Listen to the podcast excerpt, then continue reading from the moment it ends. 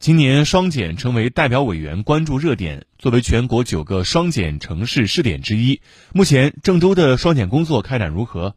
二七区长江东路小学，记者看到学生们正在利用下午的课后服务时间参加各自喜欢的社团活动。记者看到学生们正在没有过重的作业负担，也不用匆匆忙忙去赶课外辅导班，轻松快乐的氛围洋溢在整个校园。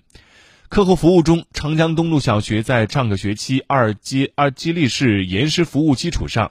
为学生提供更加多元丰富教育资源和教育服务，满足学生和家长多元化的服务需求。另外，学校严格控制学生作业量，特别是小学一二年级不布置书面家庭作业，利用课后服务加强学生课业辅导，开展阅读，让学生在校园里就把知识学习好、掌握牢。据了解，接下来郑州市将继续做优校内资源，压缩校外空间，同时将双减工作成效纳入县域和学校义务教育质量评价，持续优化官方带娃模式，让课后服务成为郑州双减的一张亮丽名片。